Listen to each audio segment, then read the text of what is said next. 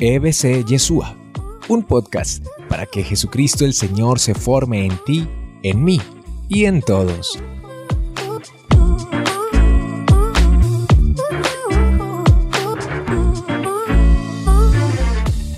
En un momento determinado, yo llegué a pensar que hacer política como católicos, más aún como evangelizadores, política partidista, es incorrecto.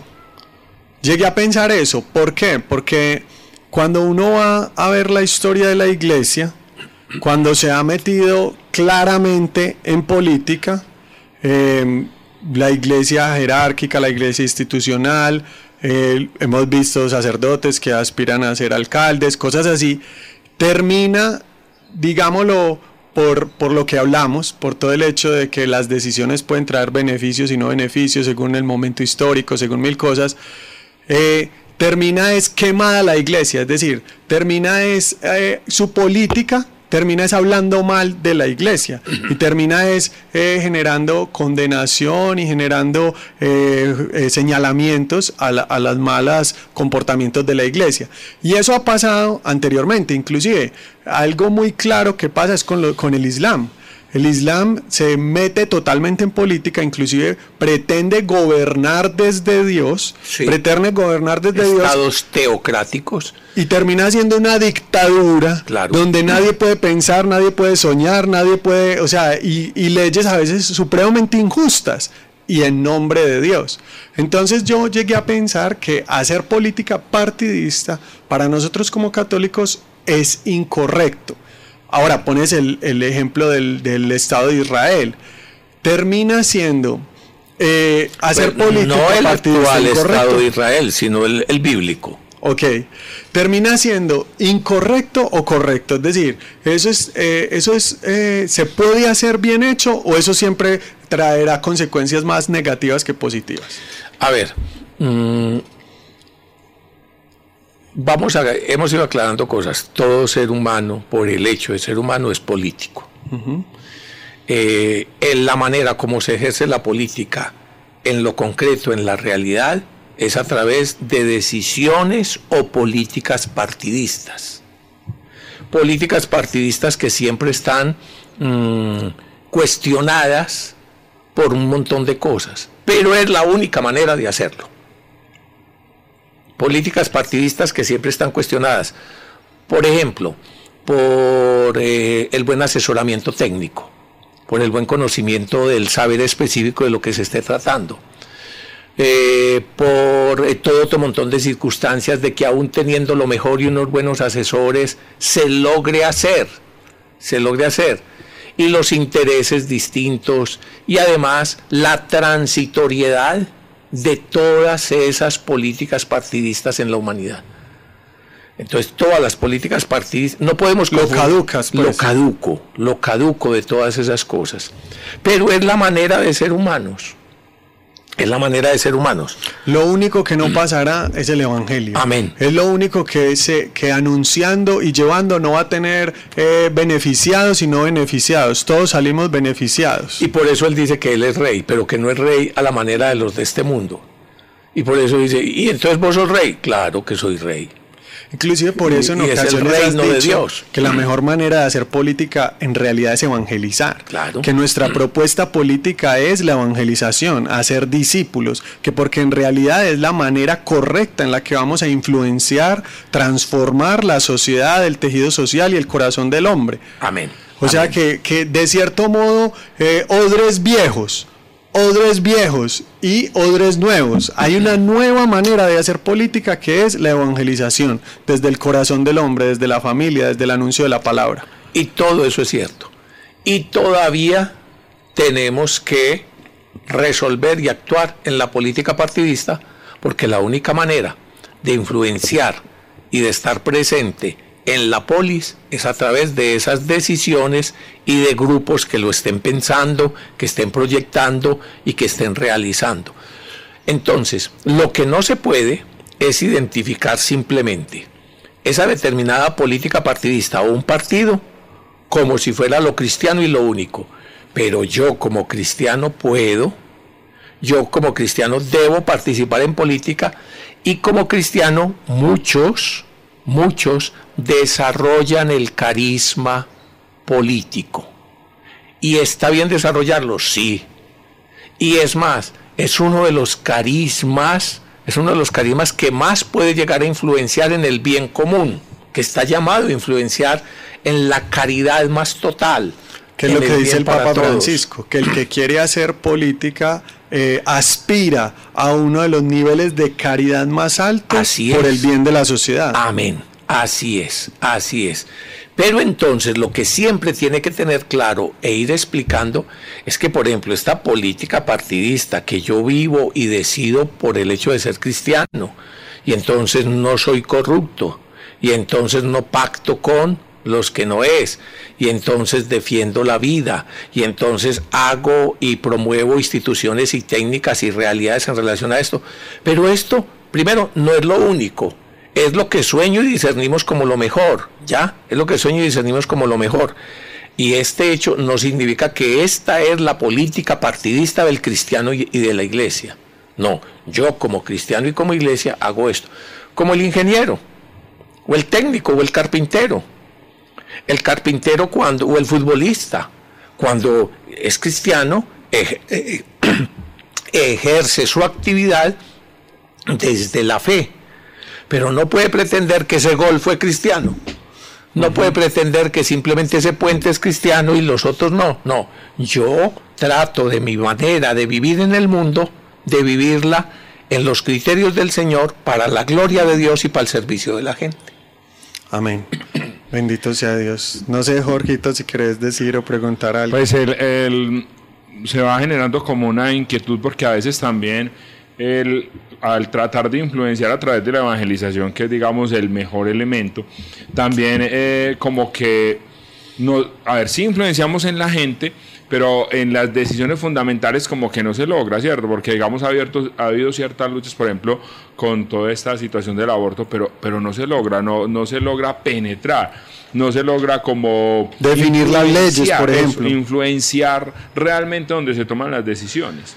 Hay que hay que tratar de hacerlo, tanto desde el ámbito de la reflexión, de la publicación de las reflexiones, los medios de, la los medios de comunicación distintos, eh, la influencia sobre los que tienen las decisiones sobre, y además, por ejemplo, en este caso, en el caso concreto del aborto, como quiera que es un mal eh, absoluto, absurdo, de destrucción pues de una criatura. Entonces los cristianos y todos los seres humanos estamos obligados no solo a iluminar lo correcto, a denunciar lo incorrecto, a tratar de promover en todos los distintos niveles, sino a utilizar todos, todos, todos los medios a su alcance, todos los medios a su alcance para lograr lo que es el proyecto verdaderamente humano y humanizante. o sea, eh, por ejemplo, a nivel jurídico, un jurista lo podrá explicar mejor. Eh, por ejemplo, un referendo, ¿ya? Eh, por ejemplo, a nivel del ejercicio, entonces el salvaguardar por que va contra la conciencia, ¿ya? salvaguardar la práctica los médicos de la, conciencia y desde las instituciones y todo eso. Y a nivel general, buscar las formas, desde manifestaciones, expresiones y mm, en cada país y en cada sitio habrá formas jurídicas que se prevén cuando la dictadura de los legisladores, ¿me escucharon bien?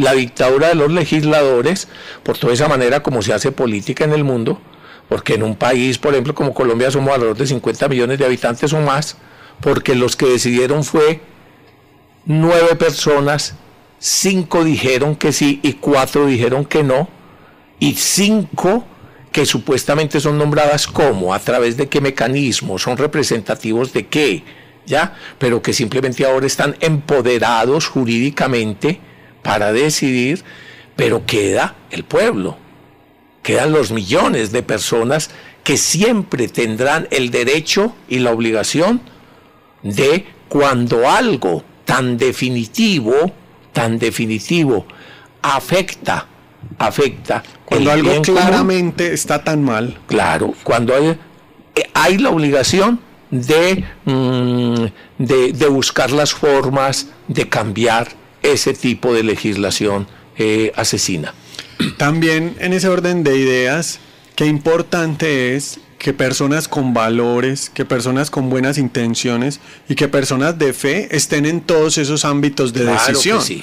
Porque es que si, si, si nosotros que tenemos un, un ideal y una intención buena, que desde Dios, desde la oración, se quiere hacer algo bueno, no, no ocupamos esos puestos de decisión, de poder, todos esos oportunistas, lagartos, politiqueros, corruptos, sí los quieren ocupar. O inclusive puede ser que sin necesidad de los epítetos, muchos que sí los tienen eh, bien representados y merecidos, pero muchos que tienen simplemente otra visión del mundo, que tienen otra visión de, de lo humano, ya, entonces nosotros necesitamos estar ahí porque no pueden decidir por todos. Muy bien.